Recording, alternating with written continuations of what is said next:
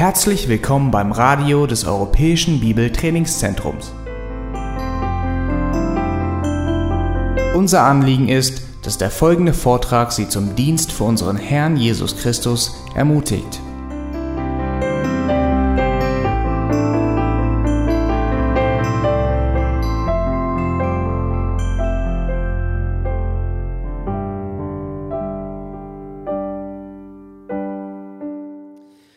Well, it's good to be with you today. I trust you've had a good start to the day. Ich hoffe, ihr seid gut in den heutigen Tag gestartet. I'm uh, thankful to Benedict for, uh, for uh, sharing the teaching load. I am, I'm sure you've been blessed by him. Ich bin froh, dass Benedikt auch hier ist und einige der Lektionen lehrt. Das macht es mir ein bisschen leichter. What we're going to do today is talk about uh, sermon preparation, but I want to talk more about sermon theory than actual preparation.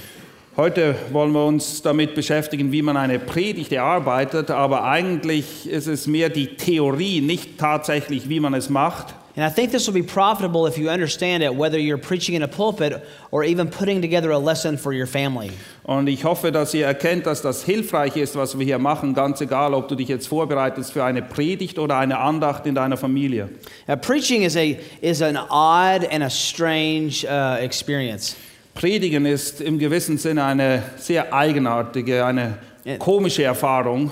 How you get from, a, from an open Bible to sermon notes is, i- is quite a task. Der Weg von der Bibel, bis du letztendlich deine Predigtnotizen hast, das ist ein nicht zu unterschätzendes Unterfangen. Uh, I was uh, teaching a Shepherd's Conference similar to this in Russia a few years ago. Vor einigen Jahren war ich auch an einer Hirtenkonferenz in Russland und da hatten wir ein ähnliches Thema. And uh, one of the pastors there was telling me that the, um, the, the, the, the pastor there uh, tended to, to prepare his sermon on his knees. Und einer der Pastoren dort hat mir gesagt, dass er jemanden kennt, der seine Predigt auf den Knien schreibt. And I assumed he meant he prayed through his sermon. Und ich dachte, naja, er predigt durch seine, äh, er betet durch seine Predigt. And he laughed at me. He said, No, that means he's sitting on the front row before the service with the Bible on his knees, figuring out what he's going to say. Und er sagte, nee, er hat gelacht, er meint damit, dass er vor der Predigt vorne sitzt und die Bibel auf seinen Knien hat und sich überlegt oder dafür betet, was er jetzt sagen soll.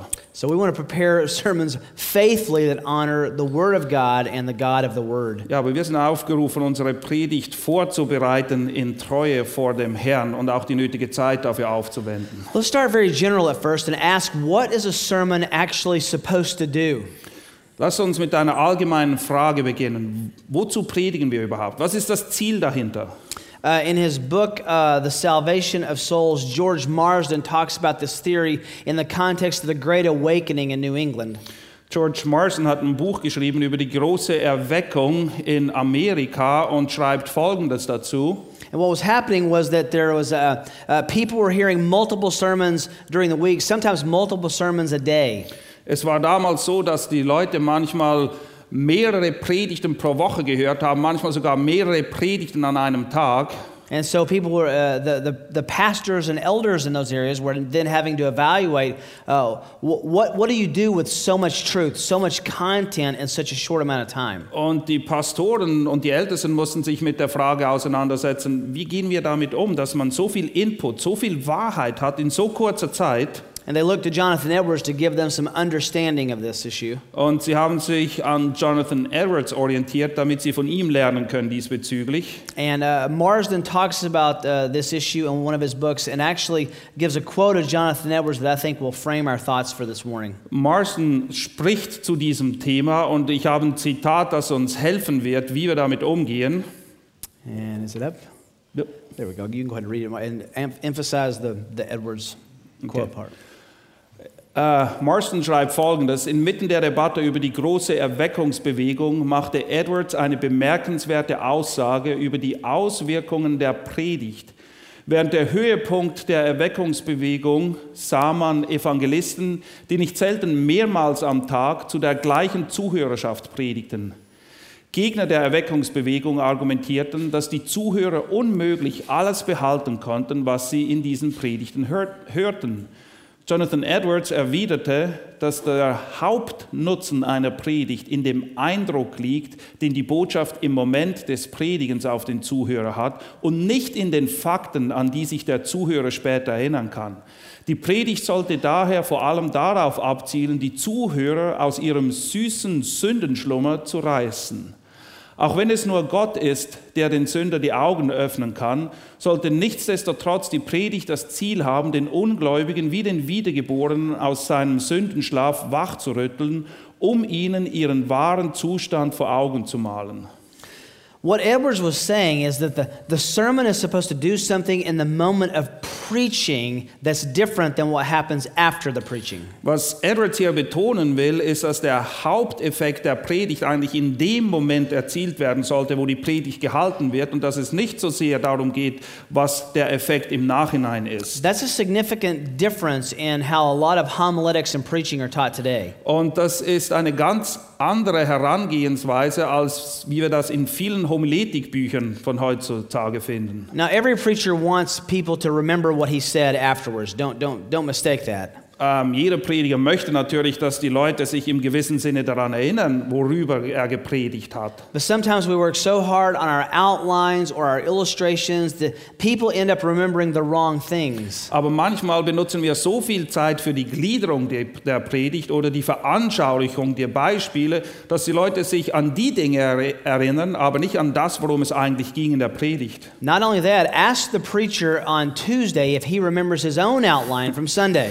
Nicht nur das, frag mal einen Prediger, ob er sich denn überhaupt noch an seine Gliederung erinnern kann von der Predigt, die er am Sonntag gehalten hat. So, uh, the, the, the impression that Edwards wanted to give was of a great and holy God and a wicked and sinful humanity in his sermons. Edwards hatte vor allem ein Ziel, wenn er predigte. Er wollte, dass die Leute erkennen, was für einen wunderbaren, heiligen und gerechten Gott sie haben und wie sündhaft und verloren sie sind und wie abhängig von ihm. How do you get there? Wie erreichst du dieses Ziel? Well, it's, it's through the mechanism of expository preaching, Auslegungspredigt ist hier ein sehr gutes Werkzeug. which means you're giving people the, the right understanding and meaning of the scriptures. Und Auslegungspredigt ist nichts anderes, als dass du den Leuten hilfst, die wahre Bedeutung des Abschnittes des Textes zu erkennen und zu verstehen. What is an expository sermon? Was ist eine Auslegungspredigt? Uh, sometimes I ask our, our doctoral students what an expository sermon is, and it's hard for them to define. Stellt euch Folgendes vor. Manchmal stelle ich diese Fragen auch den Studenten, die im Doktoralprogramm sind. Und selbst für sie ist es manchmal nicht einfach, eine klare Antwort darauf zu geben. I think Richard Mayhew has really bullet pointed, he's, he's systemized what an exposition is in, a- in a very clear manner in these five points. Richard Mayu hat fünf Punkte aufgelistet, die eigentlich ziemlich klar umreißen und definieren, was eine Auslegungspredigt ist. Here's how he summarizes that. Und er hat es folgendermaßen zusammengefasst. Die folgenden Mindestanforderungen sind kennzeichnend für die Auslegungspredigt.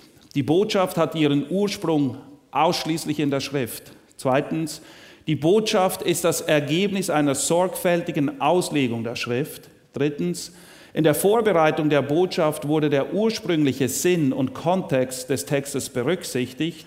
Viertens, die Botschaft legt deutlich die von Gott beabsichtigte Bedeutung der Schrift des Textes oder des Textes aus. Und fünftens, die Botschaft wendet die Schrift auf das Leben hier und heute an. That kind of uh, summarizes, or uh, actually goes into greater detail uh, of basic, uh, of the basic definition that Calvin gave of exposition. Und diese Kurzzusammenfassung hier entspricht mehr oder weniger dem, wie auch Calvin Auslegungspredigt in seiner Zeit definiert hat. expository preaching explains the text and applies the text. Und die Kurzfassung ist eigentlich so, Auslegungspredigt erklärt den Text und wendet ihn an. So, if you want to put together a sermon that honors God and honors His Word, where do you start and how do you finish? Und wenn du eine Predigt jetzt halten willst, die sowohl Gottes Wort und ihn selbst ehrt und den Zweck erfüllt, zu dem sie eigentlich gehalten wird, wie machst du das? Wo, wo beginnst du? In order to give you kind of a picture of this, uh, I want to put a, a slide up that's a, a pyramid that shows the beginning to the end of expository process. Und ich möchte euch diesen Prozess anhand einer Pyramide veranschaulichen, welchen Weg man zurücklegt. Um, let, us talk first of all about the, what, an, what, a, what an exposition does in terms of the ancient text and the modern, con, modern context. Das erste, was wir betrachten wollen, was ist der Zusammenhang zwischen der Bedeutung, die er damals hatte, und der Zeit, in der wir heute leben? You can point because I don't know what, the, what, what I'm looking at up there. First of all, it, first of all, it moves from the historical to the contemporary. Das erste ist hier, es geht vom historischen, also sprich von damals zum zeitgemäß zum heute. And it moves from the particular to the universal. Und es ist ein Weg vom Speziellen hin zu dem, was allgemeingültig ist. And it moves obviously from the past to the present. Und wir bewegen uns von der Vergangenheit hin zur Gegenwart. So, if, if I can give you some altitude on this pyramid, this left side is dealing with the past, the original document, the right side, the contemporary context in the sermon. Alles, was wir hier haben, eigentlich auf der linken Seite dieser Pyramide, wo es aufwärts geht, hat zu tun mit Dingen, die in der Vergangenheit waren, damals, die ursprünglichen Empfänger. Und alles, was hier auf der rechten Seite der Pyramide ist, so das ist das, was uns jetzt und hier heute betrifft. So at the top, we start from hermeneutics and we end up with homiletics. Und wir beginnen mit Hermeneutik und enden ab mit der Homiletik. Exegesis, which is understanding all the nuances of the text, into exposition, which is a sermon itself. Und wir bewegen uns eben von der Exegese, wo wir den Text untersuchen und Fakten ermitteln und zu verstehen versuchen. Und das Ziel ist, dass wir in der Auslegung landen dann. And discovering what the text meant, so that we can communicate what the text means. Und ganz entscheidend, die erste Frage, die beantwortet werden muss, ist, was bedeutete der Text damals für die damaligen Empfänger und erst dann wird die Frage beantwortet, was bedeutet der Text jetzt für uns hier und heute. The left side is more of the science. Everyone should do that pretty much the same way. The right side on the sermon is the art, and that'll be reflected differently through personalities. Und man kann auch sagen, dass das, was hier auf der linken Seite ist, eine gewisse Wissenschaft ist. Es gibt eine Methodik und es ist sinnvoll, sich an gewisse Schritte dieser Methode zu halten. Was wir dann hier auf der rechten Seite haben, die Predigt tatsächlich, das ist mehr eine Kunst und das wird auch beeinflusst, je nachdem von der Persönlichkeit oder vom Prediger selbst. So what we're going to do is we're going to begin in the bottom left corner and go to the top and end up in the right corner. Und wir werden uns jetzt Schritt für Schritt den Pfeilen entlang hier hocharbeiten, um dann hier wieder runterzukommen. But each of these steps on the exegetical side and on the expo exposition side are parallel across the pyramid. Aber ihr seht, dass die Schritte links und rechts jeweils auf derselben Ebene sind und da ist schon ein enger Zusammenhang zwischen den beiden. You begin in the lower left corner, which is personal preparation. Das Ganze beginnt hier unten mit der persönlichen Vorbereitung des Predigers. And let me say, this is, this is without question the most important part of the sermon process. Und ich kann es nicht genug betonen, die persönliche Vorbereitung ist mit Abstand der wichtigste Aspekt der ganzen Predigtvorbereitung. It's possible to put together an accurate exposition, but totally miss the point of that, that text for your own personal life. Es ist leider möglich, dass man eine wirklich gute Predigt, eine Auslegung erarbeiten kann und es dabei völlig verpasst, die darin enthaltene Wahrheit auf sein eigenes Leben, sein eigenes Herz anzuwenden. Personal preparation means coming to the text with a holy and a godly and a humble life.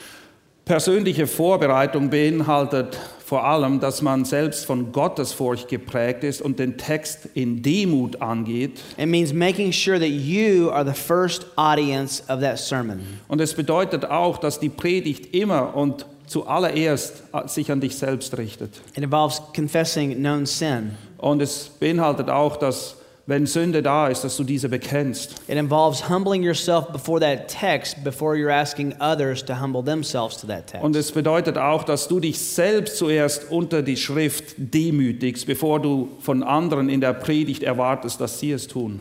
It demands godliness and holiness, and if you don't start there, you're certainly not going to end there. Und wenn dein Leben nicht von Gottesfurcht und Heiligkeit geprägt ist, dann wird es auch nicht diesen Effekt haben auf die Zuhörer.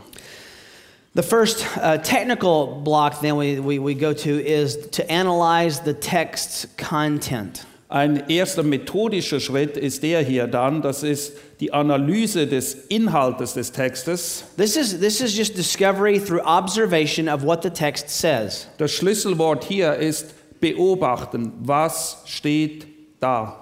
What does it say? You have to understand what it says before you begin to interpret what it means. Du musst erstmal verstehen, was da steht, bevor du den nächsten Schritt gehen willst, um herauszufinden, was das, was da steht, überhaupt bedeutet. This first goes back to those, um, those beginning pillars of grammar that we learned in grade school and tried to forget, but they come into play in biblical exegesis. Naja, und hier kommt etwas zum Zuge, was ihr alle sicher gerne gehabt habt in der Schule, nämlich Grammatik, weil es handelt sich um Sprache und wir müssen ein gewisses grammatikalisches Verständnis haben, weil Gott hat sich durch Wort, durch Sprache offenbart.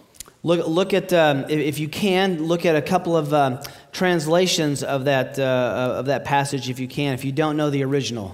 Und wenn du der Ursprache nicht mächtig bist, dann ist es sinnvoll, verschiedene Bibelübersetzungen zu konsultieren zu dem Text, über den du predigst. Once you've figured out what, what, the, uh, what the text actually says, I think the first thing you should do is take out a piece of paper and write down just the things you noticed in that verse. Und wenn du verstanden hast, worum es geht, ist es sinnvoll, ein Blatt Papier zu nehmen und deine Beobachtungen, deine Feststellungen einfach mal kurz in Stichworten festzuhalten. What's the subject and what's the verb? Was ist das, jetzt wird schon grammatikalisch, das Subjekt und was ist das Verb?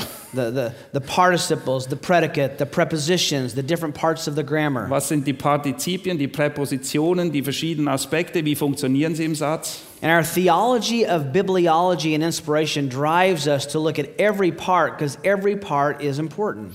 Und weil wir eben glauben, dass die Schrift inspiriert ist, und zwar durch und durch, ist es auch so, dass jedes Detail eine Rolle spielt und wir müssen ganz genau hinschauen. Someone has said that the, every heresy ever known can be traced back to the misunderstanding of a preposition.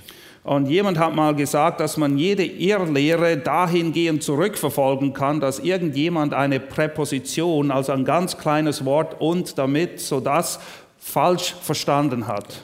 Uh, when I was in uh, uh, my first year of seminary, I had Dr. Uh, um, James Roskup as um, uh, my in- instructor. Als, ähm, what's your name again? Rick. J- Rick, yes. Rick im Seminary war, A long Wow. time ago. vor vielen, vielen, ihr wollt gar nicht wissen, vor wie vielen Jahren das war, hatte er einen Lehrer, Dr. Roskup, And uh, he gave us Ephesians um, um, 5.18 to, um, to study. Und er hat uns Epheser 5,18 gegeben, damit wir uns damit auseinandersetzen. Be not drunk with wine, but be filled with the Spirit. Ja, seid nicht voll Weines, sondern lasst euch vielmehr vom Geist Gottes füllen. And the first assignment was go home and make 25 observations about that text. Und er sagt, eure erste Aufgabe ist, geht nach Hause und ich möchte 20 Beobachtungen aus Epheser 5,18 von euch. And I remember getting to 18, 19, 20, and, and running out of observations. Und naja, ich habe mich mühsam durchgekämpft, 18, 19, 20, aber ich dachte, naja, das ist es jetzt wirklich gewesen. Finally, I found 25. Dann habe ich es geschafft, 25 zu finden. And we brought the assignment to class to turn in. Und wir haben uns dann in der Klasse wieder getroffen And he said, You're not finished yet. und er sagte, okay, das war erst der Anfang. We need 25 more. I want 50 observations on the same Er text. sagt, ich möchte noch mehr, ihr müsst 50 Beobachtungen aus diesem Vers rausholen. And what that caused us to do instantly is to start looking before and after that text to find observations. Und was das bei uns bewirkt hat, ist, wir haben begonnen, vor diesem Vers und nach diesem Vers auch hinzuschauen, um unsere Beobachtungen zu machen. When you're purchasing or interested in real estate, there are, there's, there, are the, um, there are three words that are most important in making that decision. Und wenn du drauf und dran bist, zum Beispiel ein Haus zu erwerben, dann gibt es drei Dinge, auf die du achten solltest. Location, location, location. Ja, an welchem Ort, an welchem Ort, an welchem Ort steht das Haus. And what that exercise taught us is there are three words that are most important in biblical interpretation. Und durch diese Aufgabe, die Dr. Roskop uns gegeben hat, haben wir herausgefunden, dass es drei Grundsäulen gibt, die absolut wichtig sind, wenn wir das Wort Gottes auslegen wollen. Context, context, context. Und sie lauten Kontext, Kontext, Kontext. And you see those things when you analyze all that the text says. Und diese Dinge kommen plötzlich zum Vorschein, wenn du dich wirklich mit dem Text auseinandersetzt. Slow down and read deliberately. Aber du musst ein paar Gänge runterschalten und ganz bewusst lesen. As you do this, you're going to begin seeing structures that emerge from your observation, and that's the next block. Und wenn du wirklich genau hinschaust, dann wirst du plötzlich auch erkennen, wie dieses Gebilde aufgebaut ist, die Struktur des Verses oder des Abschnittes. The first structure you'll notice is, is the grammatical structure. Und das ist der nächste Schritt hier. Das erste, was wir beachten, ist die grammatikalische Struktur des Textes. Um, grammar matters uh, whether uh, grammar tells you whether a phrase or a sentence is primary or subordinate. Die Grammatik hilft dir zuallererst zu erkennen, was ist die Hauptaussage oder der Hauptsatz und was sind Nebensätze, die den Hauptsatz nur definieren. Have you ever know the most famous verse in the world is what? Was ist der wohl am bekannteste Vers, den es überhaupt gibt in der ganzen Welt? John 3:16, right? Johannes 3,16. What is the first word of John 3:16? Wie beginnt Johannes 3,16? It's 4. Eh, eh, John 3:16 is a subordinate verse to another thought. Johannes 3,16 ist eigentlich nur ein untergeordneter Satz, der sich auf eine andere Aussage bezieht. Ephesians 2, 8 and 9. Epheser 2, 8 For und by 9. grace you've been saved through faith. Denn durch Glaube seid ihr gerettet, durch Gnade. Begins with the word for again, Und wiederum beginnt es mit einem Denn, was den Bezug zu etwas anderem herstellt. meaning that it explains or leans on the meaning of what came before it. Und das bedeutet, dass ein unmittelbarer Zusammenhang, eine Verknüpfung besteht zu dem, was vorher genannt wurde. You'll come often to the word therefore in the scriptures. Oft begegnest du auch dem Wort deshalb oder so das. When you see therefore, that's like the equal sign of several things that came before it. Und deshalb bedeutet, das ist das Resultat. Aufgrund all dieser Dinge, die vorher kamen, führt das dazu. All I'm saying is make careful attention, uh, give careful attention to the grammar, and it'll show you the structure. Die Grammatik ist sehr hilfreich. Es sind die großen Wegweiser, die euch zeigen, wo es lang geht. There are other structures you can notice as well, though. Es gibt andere Hinweisschilder, die euch äh, helfen, die Struktur zu Oftentimes erkennen. there's theological structure. Zum Beispiel theologische Struktur. In the first two verses of 1 Peter, for example, all three members of the Trinity are mentioned.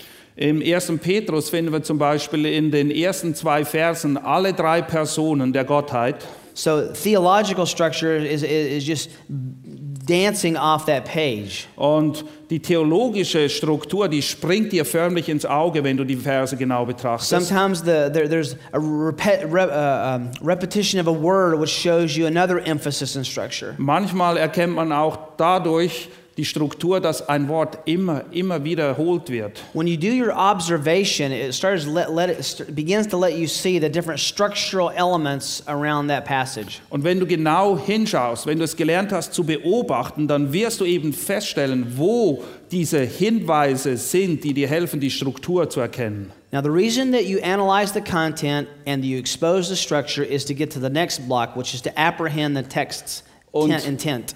Diese Schritte hier, die Analyse des Inhaltes des Textes und die Struktur zu erkennen, sind notwendig, damit du zu dem nächsten Schritt kommst, nämlich die Absicht des Textes zu erfassen. Now, apprehending the text con- uh, the, the, the text intent is, is what um, scholars call finding the authorial intent. Man nennt das auch die Absicht des Verfassers erkennen. What did the author mean by what he said? Was meinte der Verfasser dieses Textes mit dem, was er hier schreibt? And again, I gave you the illustration yesterday about giving my wife roses. The, the one who gives is the one who determines the meaning. Und ich habe das gestern für euch veranschaulicht anhand dieses Bildes, wo ich meiner Frau Rosen schicken lasse und die Bedeutung dieser Rosen, die lege ich fest, weil ich bin derjenige, der sie schicken lässt. Lazy preparation will almost always lead to missing this point. Und wer faul ist bei seiner Vorbereitung, wird meistens Folgendes ernten. Er wird nicht erkennen, was wirklich die Absicht des Textes Just ist. ask yourself what would the author of this text say the, about my conclusion about what he's saying? Would he agree with that or not? Und du musst dir die Frage stellen, die Schlussfolgerung, die ich ziehe aus einem Abschnitt oder aus einem Text, Wäre der Verfasser dieses Buches einverstanden mit der Schlussfolgerung, die ich gezogen habe?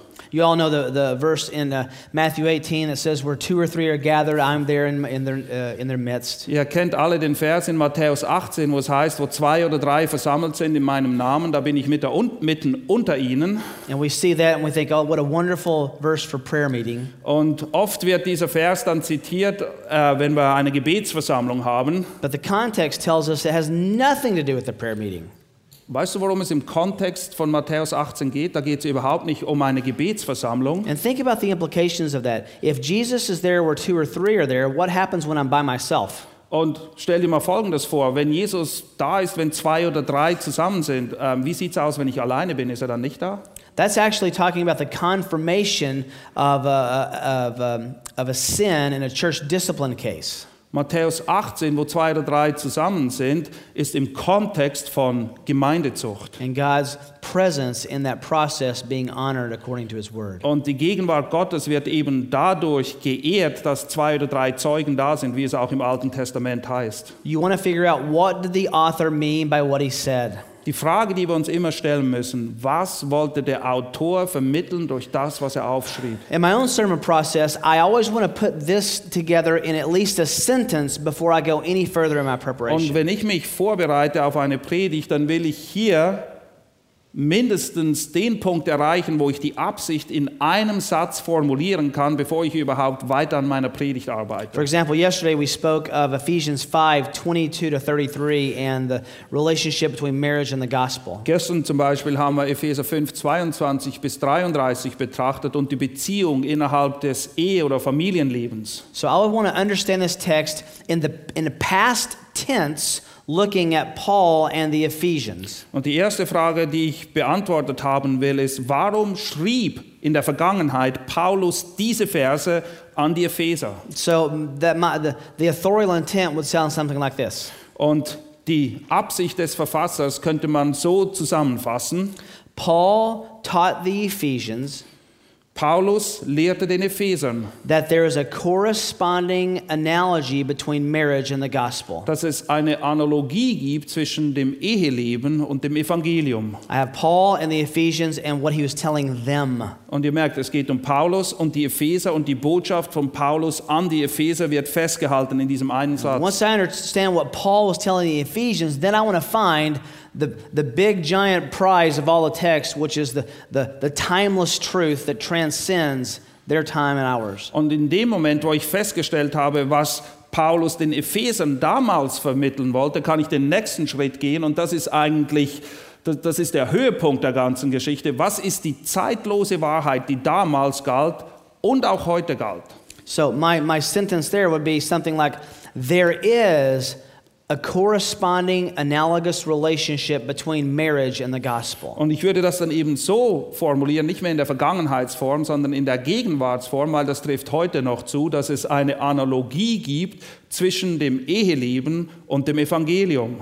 Now, from this time, we're, we're gonna we're gonna we're gonna. Uh, let me see your pointer for a second. We back up a little bit because now I'm gonna know from the uh, uh, the structure how the structure is going to work in my sermon. You can explain this in a second, Martin. So that I'm, my my uh, um, um, what does it say? The sermon's intent is my proposition, which tells you what I'm trying to say. Paul said to the Ephesians. Can you do that?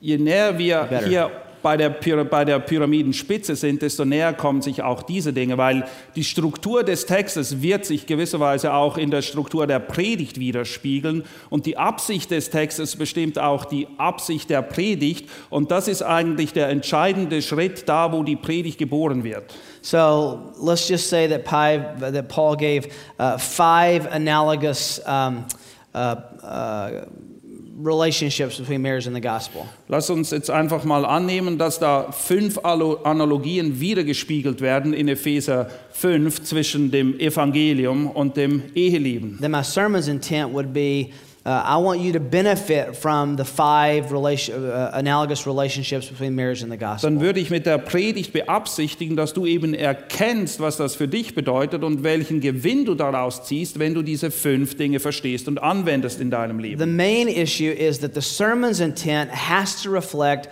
the author's intent in the text. Das Wichtige ist, dass die Absicht der Predigt bestimmt wird durch die Absicht des Textes, des Verfassers selbst.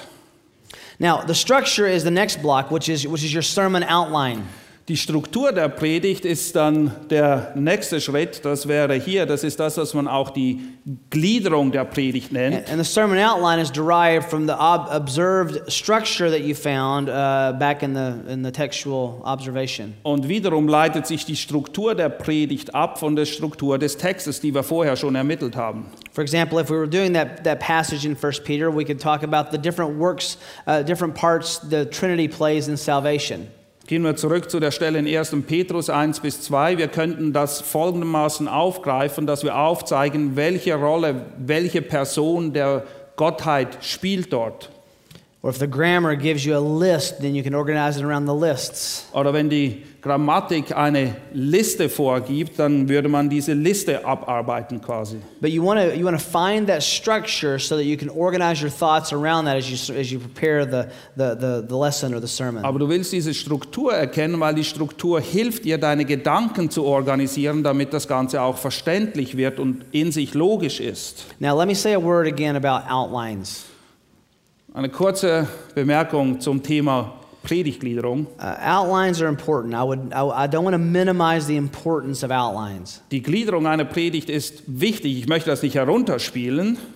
But outlines are, I don't know how you translate this. They're like, it's like a Dixie cup. It's a, it's a disposable cup. Once you get what's inside of it, you can throw it away. Aber im gewissen Sinne sind Gliederungen ähnlich wie Wegwerfflaschen. Sie haben einen bestimmten Zweck, aber wenn sie den erfüllt haben, dann kannst du sie auch wegschmeißen. Again, this is back to Edward's quote. Und das geht wieder zurück auf das, was Edward am Anfang gesagt hat. You want them, them to remember God and the intent of the text, not necessarily all of your, uh, um, the nuances of your outline. Das Ziel ist nicht, dass sie deine Gliederung in zehn Jahren noch repetieren können, sondern dass sie, wenn du predigst, erkennen, wir haben einen großen Gott und unsere eigene Sündhaftigkeit dabei auch erkennen. So by this time, I have my, my sermon proposition and I also have my outline, and you can just put them in your computer or on your paper just as a, a, a simple list proposition and outline.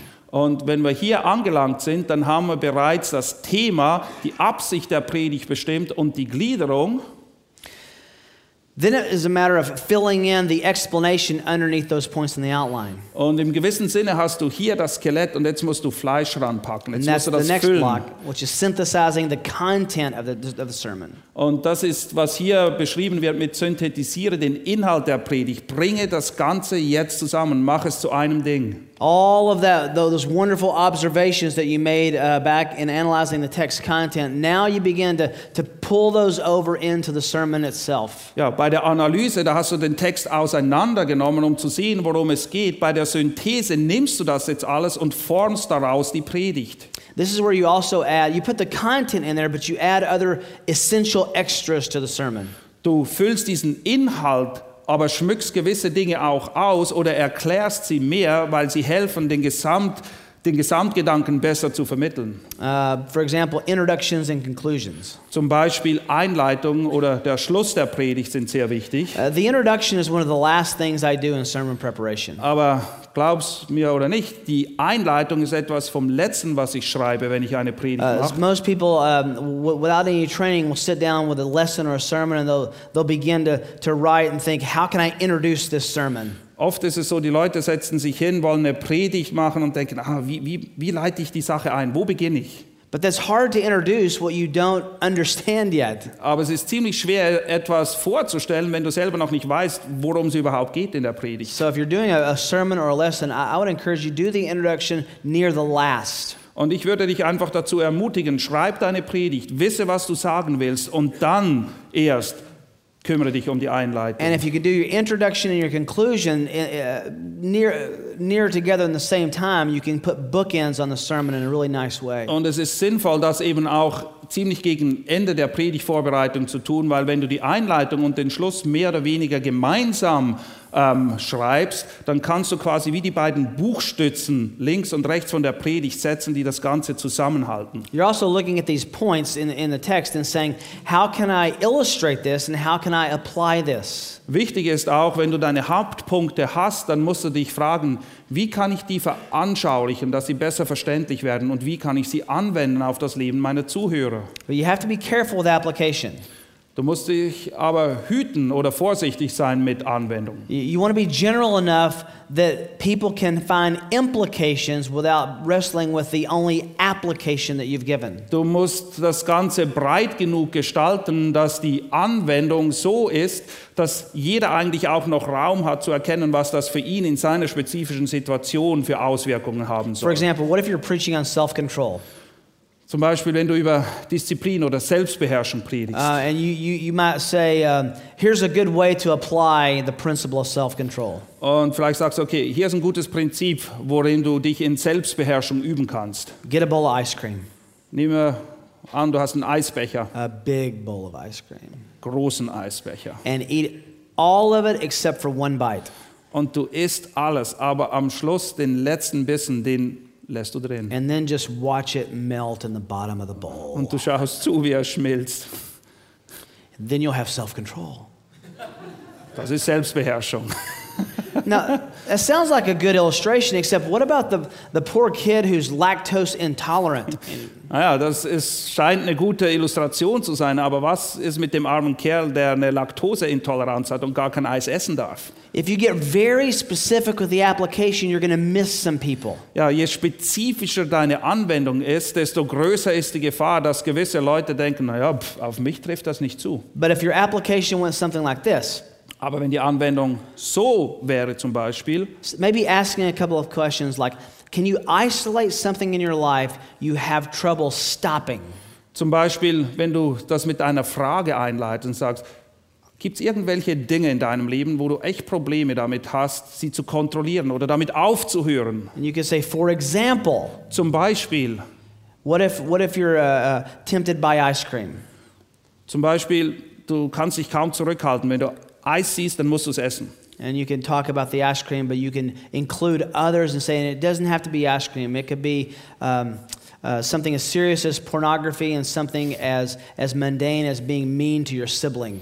Aber es muss nicht unbedingt Eis sein. Du kannst sagen, das ist nur ein Beispiel, aber das könnte sich auch auf einem sehr ernsthaften Gebiet abspielen, wie zum Beispiel Pornografie, oder auf etwas Alltäglichem, wie zum Beispiel, dass du deine Geschwister dauernd neckst. Applications and illustrations are, are supposed to lead to you finding, uh, applica- applications and illustrations lead to you finding implications for your life. What is implied for you by the Spirit of God? Die Veranschaulichungen, die Anwendungen sollten eigentlich bei dir gewisse Räder anstoßen, damit du dir überlegst, naja, wie sieht das in meinem Leben aus? Was könnte das für praktische Auswirkungen haben? Wo muss sich bei mir etwas ändern? So make sure your, your application doesn't, uh, doesn't uh, exclude a lot of people in your, uh, in your audience. Achte einfach darauf, dass du bei der Anwendung nicht viele Leute ausschließt, die eben dann denken, naja, mich geht das nichts an, ich habe dieses And Problem you're nicht. smoothing out your, your, your sermon at this point as well. Und wenn du das tust, dann gibst du deiner Predigt auch einen gewissen Fluss, einen Zusammenhang. Writing in your transitions. Schreib zum Beispiel die Übergänge. Wie komme ich von Punkt 1 zu Punkt 2? Making sure when you move from point to point that you're, you're remembering your sermon proposition and the previous points of the outline. Ja, und wenn du eben von einem Punkt zum anderen gehst, dann erinnere ich dich immer wieder daran, wie passt das zum Ganzen, zum Thema der Predigt oder zu dem vorhergehenden Punkt und wie komme ich von A nach B? You want to look at the whole and say, does this flow from beginning to end? Du willst das Gesamte sehen und dich fragen, gibt es hier einen roten Faden in meiner Predigt? Bringe ich die Leute von hier nach hier? Now, this is a pass fail test I'm going to give you. Only one question. Eine Frage, entweder ist sie richtig oder falsch beantwortet. And don't answer out loud. Du musst... They- How many? They can't answer out loud because if they're wrong, I don't want to feel bad. Okay, ihr dürft nicht laut antworten, weil wir möchten nicht, dass alle merken, wenn ihr How falsch many antwortet. points should a sermon have? Wie viele Punkte sollte eine Predigt haben? Now, some of you may say, well, three. Einige denken vielleicht drei. Others would say, well, let's find out how many points on my outline, and that, that's the answer. Und einige denken vielleicht, naja, mal schauen, wie viele in meiner Predigtgliederung sind. Das ist die richtige Antwort. Now, every sermon should have one point, Jede Predigt sollte einen Punkt and haben. your outline explains that point. Und die Gliederung und die Unterpunkte erklären diesen einen Punkt. Now, to find that point, that's what you, what's important in discovering the author's intent of the passage. Und damit du diesen einen Punkt eben definieren kannst, ist es wichtig, die Absicht des Verfassers selbst zu erkennen im Text. Now, I know what probably you might be thinking by now. Und ich kann mir schon vorstellen, was du jetzt gerade denkst. Well, Scripture has a lot of things that a verse can say. Die Schrift beinhaltet eine Menge Dinge und ein Vers kann eine Menge Dinge Well, beinhalten. let me, let me give you a crude illustration. Hier ist eine kleine Veranschaulichung. Uh, let's, let's say that um, um, you have a crown, uh, like, a, like an English Victorian crown. Okay, gehen wir davon aus, es Or do you gibt wanna use eine, the plate? No, you use, We'll do that one in a minute. eine Krone. It's okay. On that crown, you have a lot of jewels, Diese Krone, die ist fiziert mit einer Menge Juwelen und Edelsteinen. but on a crown, there was what was called the, the primary, the main jewel that was in the front of the crown. Aber jede Krone hatte das Juwel schlechthin, da- das Zentrum, das Mittelstück der Krone. I think that crown is like a verse or a passage. Und ich denke, die Krone, die steht quasi für einen Abschnitt oder für einen Vers. It has the main jewel, but it also has collateral jewels that are also in that verse. Es gibt eben dieses Riesenjuwel mitten in der Mitte und dann gibt es schon noch eine Menge andere, aber die sind alle eigentlich nur Beigemüse. And asking what the author's intent is will help you find that main jewel. Und die Frage, was ist die Absicht des Textes, zielt darauf abzuerkennen, was ist das Hauptjuwel an der Krone. For example, uh, Matthew chapter 4. Matthäus Kapitel 4 zum This is Beispiel, Jesus' temptation. die, äh, wo Jesus versucht wird. Uh, was Matthew really writing uh, the Gospel of Matthew? And he got, uh, he, began with the genealogy.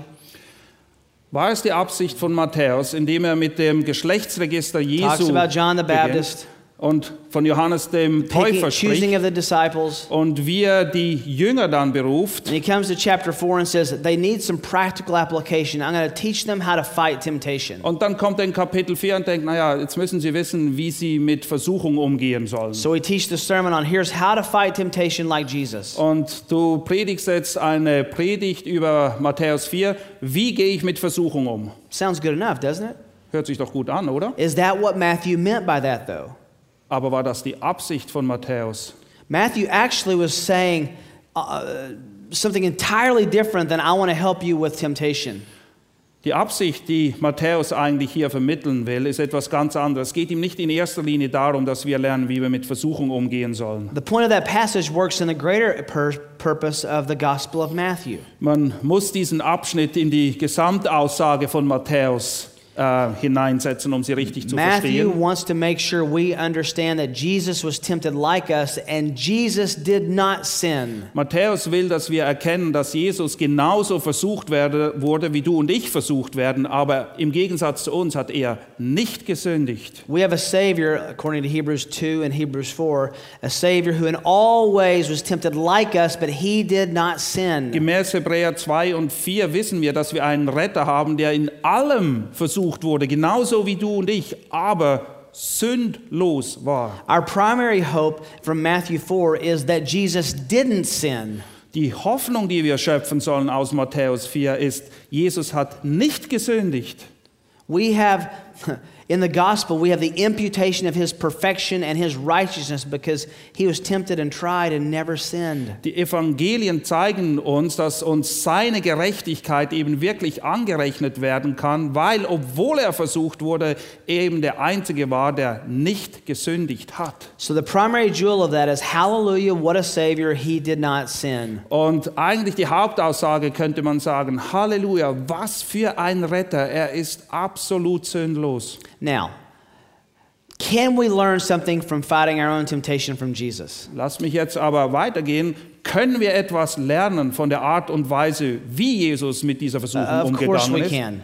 Klar können wir das. Paul even said, Imitate me as I imitate Christ. Paulus sagt, folgt meinem Vorbild, wie ich Jesu Vorbild gefolgt There's an gefolgt bin. imitation principle here that you can, you can talk about in the sermon. Und es gibt ein Prinzip, eine Anwendung, eine Ableitung, die du durchaus einbringen kannst in deine Predigt. But that's a simple application. That's one of the little, smaller jewels on the crown. Aber das ist eine Anwendung, das ist nur ein ganz kleines Juwel an der Krone. I mean, is the principle imitate everything Jesus did? Ist das Prinzip, dass wir alles nachahmen sollen, was Jesus getan hat. If it is, I'd like to see you in a few chapters try to walk on water. Und wenn das wirklich das Ziel ist, dann möchte ich sehen, was du ein paar Kapitel später machst, wie du nämlich leprosy. auf dem Wasser gehst oder wie du Aussätzige heilst. So, uh, uh, what did Matthew mean by Matthew 4? Was war die Absicht von Matthäus, als er Matthäus 4 geschrieben hat? You have confidence in a Savior who did not sin. That's the point. Du kannst dein Vertrauen in einen Retter setzen, der sündlos ist. Make sure that the text content is the sermon's intent. Und achte darauf, dass die Absicht des Textes auch die Hauptstoßrichtung deiner Predigt ist. Now, as a footnote to that, let me just add this. Lass mich eine kleine Bemerkung hier hinzufügen. Uh, If I'm preaching Matthew 4, of course I'm going to say something like, we should learn that Jesus fought temptation with Scripture. Logisch, wenn ich Matthäus 4 predigen würde, wäre ein Teil der Predigt, dass wir von Jesus lernen sollen, wie er die Versuchung bekämpft we hat. too can fight temptation with Scripture. Auch wir können und sollen in der Versuchung uns durch die Schrift oder mit der Schrift verteidigen. But you want to come to Matthew 4 and leave with worship of Christ more than a practical uh, application for your life. Aber wenn du eine Predigt hältst über Matthäus 4, sollten die Leute viel mehr die Gemeinde verlassen mit einem Herzen, das voll ist von Anbetung, weil wir einen sündlosen Retter haben, als dass sie denken, okay, ich muss so und so und so mit Versuchung umgehen. Because really, that's the most practical application you can have is worship Jesus. Hallelujah, what a Savior. Weil was für eine Anwendung gibt es, die praktischer wäre als echte, wahre Anbetung? Uh, so, the last part of putting your sermon notes together and uh, uh, synthesizing the text content is just filling in the gaps of explanation underneath your outline, putting your, the little, uh, the, the essential extras on your sermon. Und dieser Schritt hier, die Synthese, das Zusammenfügen der Predigt, könnt ihr damit vergleichen, dass das Skelett da ist, aber jetzt packt ihr das Fleisch ran, damit das Ganze auch lebendig wird.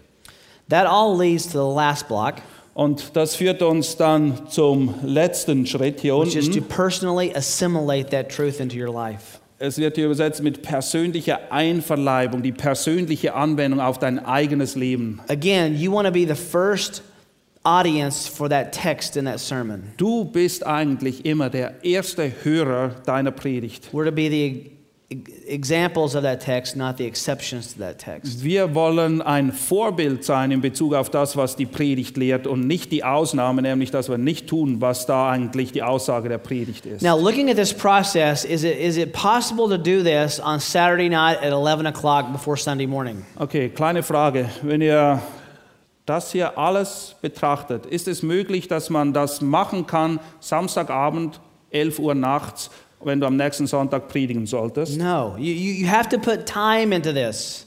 Du brauchst ein bisschen mehr Zeit. Sermon preparation is not for lazy people, Predigt vorbereiten ist nichts für Faulpelze. it takes a lot of hard work. Es braucht viel Einsatz, es ist And- harte Arbeit. And the preciousness of God's word demands our attention and careful uh, devotion to that hard work. Und das Wort Gottes ist so wertvoll, so ein Schatz, dass es jeden Einsatz und jeden Schweißtropfen von uns mehr als verdient, wenn wir uns vorbereiten, es zu lehren und zu You predigen. can always tell uh, the depth of a man's bibliology, his commitment to Scripture, by how he approaches the sermon process. Und du kannst feststellen, welche Wertschätzung jemand wirklich hat für die Schrift, wenn du weißt, wie er daran geht, die Schrift zu lehren, wie viel Zeit er bereit ist, dafür zu investieren. Now, some of you may be saying, Well, I'm not a preacher. I don't preach every Sunday or every week. Einige von euch denken jetzt vielleicht, naja, ich bin kein Prediger. Es ist nicht so, dass ich jeden Sonntag predigen würde. I'd still encourage you to find some context, a small group, a discipleship group, some context that you can put a scripture, a passage through this grid. I promise you, you'll be blessed by it. Nichtsdestotrotz, was wir hier aufgezeichnet haben, das ist auch sehr hilfreich für dich, wenn du das anwendest, wenn du dich vorbereitest für die Jugendgruppe, selbst für die Sonntagsschule, wo immer Gottes Wort gelehrt wird, sollten wir diesen Prozess durchlaufen. This is the, the way we should approach our Sunday school lessons. Ja, sogar die Sonntagsschule sollte auf diese Art und Weise vorbereitet This is werden. the, the way we should at least think through our, our family devotions. Selbst wenn wir eine Andacht halten in unserer Familie, wollen wir ja die Absicht des Texts weitergeben. Even if you have limited resources, you can still do this process. Und auch wenn du nicht eine riesen Bibliothek daheim hast, kannst du doch diese Schritte befolgen. Now, one thing I skipped in, this process that you might be asking is okay, where, where do I look at commentaries and resources? Etwas, was du vielleicht denkst, was ich ausgelassen habe, ist, wann kommen die Kommentare hier ins Spiel? You can look at them, but I wanted to tell you that you can do this process without them if you try hard enough. Du kannst Kommentare brauchen, aber ich möchte dich dazu ermutigen, dass du das hier alles machen kannst, ohne überhaupt einen Kommentar zu öffnen. I usually look at commentaries in between the structure and the intent to make sure that I'm, I'm looking at great men to see if I'm getting the author's intent correct. Wenn ich die Predigt vorbereite, dann ziehe ich in der Regel in dem Bereich hier Kommentare zu Rate, wo ich mir einfach sicherstellen will, indem ich bei Leuten, die ich sehr respektiere, nachlese, ob ich auf dem richtigen Weg bin oder ob ich völlig verpasst habe, worum es geht. Don't rob yourself of the joy of observation. Aber beraube dich nicht selbst der Freude, Dinge selbst zu entdecken in der Schrift. If you don't have a teaching ministry, let me encourage you at least to do these first, these first few blocks. Und wenn du nicht in der Gemeinde aktiv bist, indem du in irgendeiner Form unterrichtest, möchte ich dich trotzdem ermutigen, die folgenden Schritte zu Take a beherzigen. passage or a paragraph of a scripture that means a lot to you Nimm einen Abschnitt in der Schrift, der dir sehr am Herzen and liegt try to make 25 observations about it. und mach 25 Beobachtungen. And then go to bed Dann legst du dich schlafen and try to make 10 more the next day. und am nächsten Tag nochmal 10 Beobachtungen zusätzlich. And then go to bed Dann legst du dich wieder schlafen and then make 25 more the next day. und dann nochmal 25 dazu. I made him do 60 instead of 50. So Ja, ihr merkt, ihr müsst 60 machen, er muss im Seminar nur 50 machen. It's kind of interesting that you can look at a text over and over and over, and still, ti- uh, uh, another time, uh, you'll find something you've never seen before. Es- Das Erstaunliche am Wort Gottes ist, du kannst eine wohlvertraute Stelle nehmen und wenn du dich damit beschäftigst und wirklich gräbst, wirst du immer wieder neue Dinge darin entdecken. Have you ever read a passage and heard it, heard someone explain it in a sermon, and, and looked at it and said, "Wow, I've never seen that before," even though I've seen it so many times? Ist es dir je so ergangen, dass jemand über eine Passage gepredigt hat, mit der du eigentlich wohlvertraut warst, aber du hast ihm zugehört und dachtest, das gibt's nicht. Wieso habe ich das nie gesehen bis jetzt? You can get to that same point if you'll learn to do observation. Wenn du es lernst, genau hinzuschauen und zu beobachten, kannst du diese Dinge selber entdecken. We have a, a strong temptation in our church to a strong um, uh, peer pressure in our church to, to read the Bible through in a year. Wir haben einen gewissen Druck, eine gewisse Erwartungshaltung in den Gemeinden, dass man erwartet, in einem Jahr durch die Bibel lesen zu müssen. And it's a great motivation, it's a great task. I've done it before. Es ist eine großartige Sache, es ist eine lobenswerte Sache und ich habe es vorher, ich habe es auch schon fact, I've done, it, I've getan. done it many times before. Ich habe es schon öfters getan.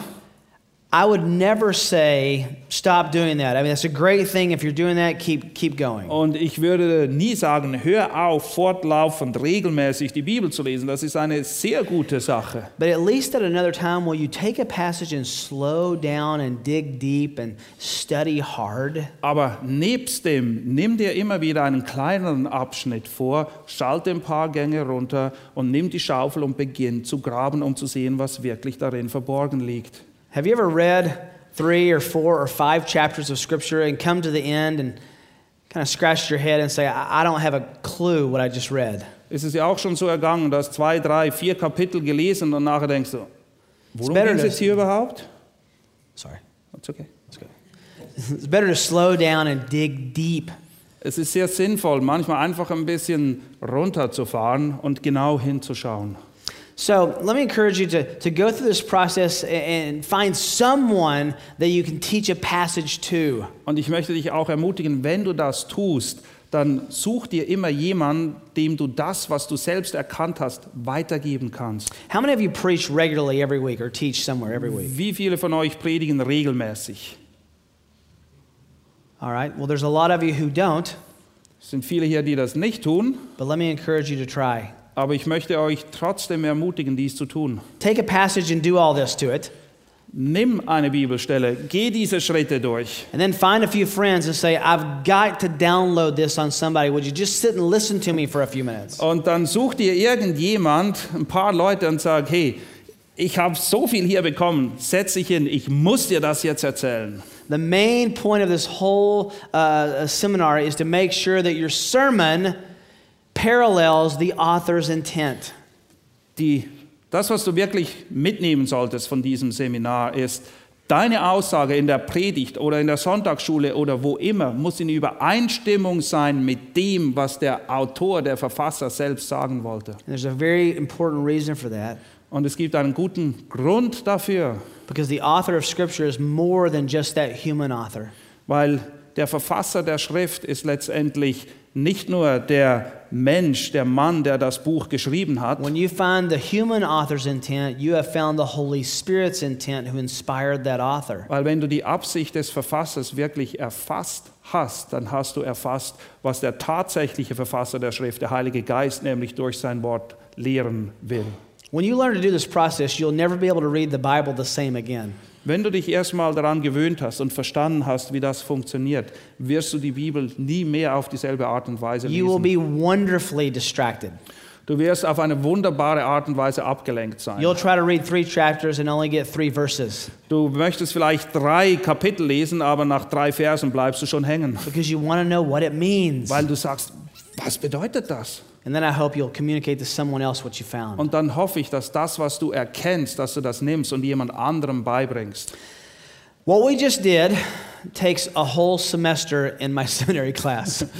Was wir jetzt in einer Stunde gemacht haben, ist in der Regel der Inhalt eines ganzen Semesters. we spend about a week and a half on each one of these blocks. Wir benutzen ungefähr anderthalb Wochen für jeden dieser Schritte. But you're German, so you're smart. Aber ihr seid Deutsch und ihr seid viel gescheiter als So wir. you, you, if you can make a BMW, you can do this. Ja, ihr könnt BMWs fabrizieren, ihr könnt auch das in einer Stunde verarbeiten. And if the guys from Czech can travel here, you can do this too. Ja, und die Tschechen, die sind von weit her gekommen, die begreifen das auch. You got a lot of time in the car, you might as well do something. Ja, und ihr habt noch eine Menge Zeit, wenn er zurückfährt in die Tschechei und dann könnt ihr das nochmal verdauen.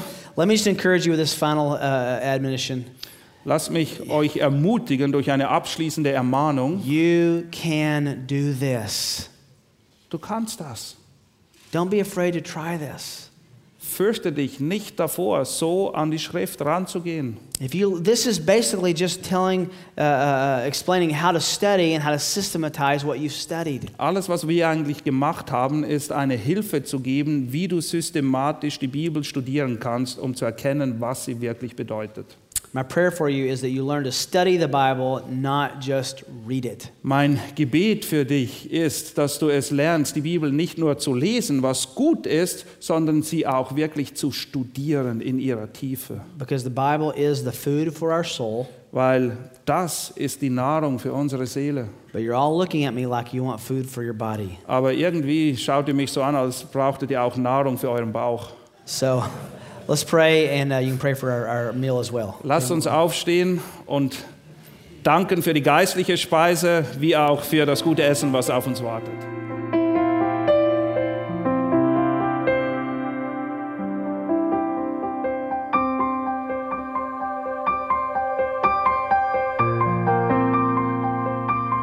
Alle Vorträge unseres Programms, Bücher, DVDs und vieles mehr können Sie bei uns unter www.ebtc-media.org erhalten.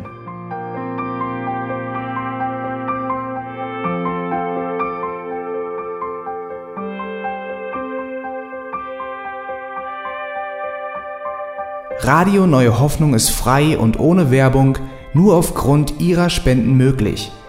Wenn Sie weitere Informationen dazu finden möchten, wie Sie Radio Neue Hoffnung unterstützen können, besuchen Sie die Webseite www.rnh.de.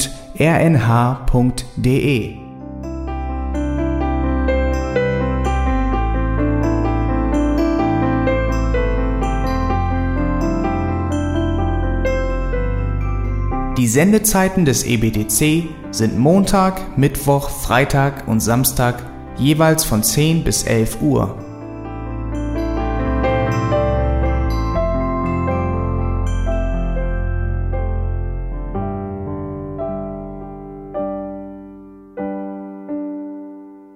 Sie finden uns im Internet unter www.auslegungspredigt.org.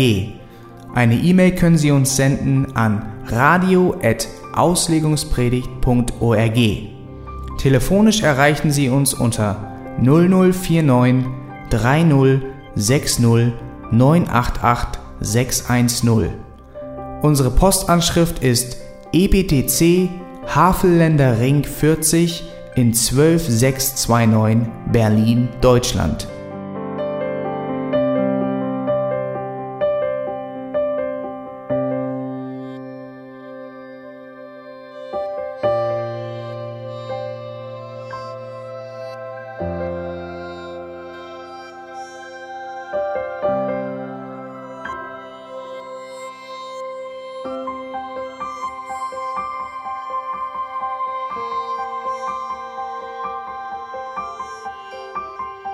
Auf Wiedersehen und bis zum nächsten Mal beim EBTC Radio.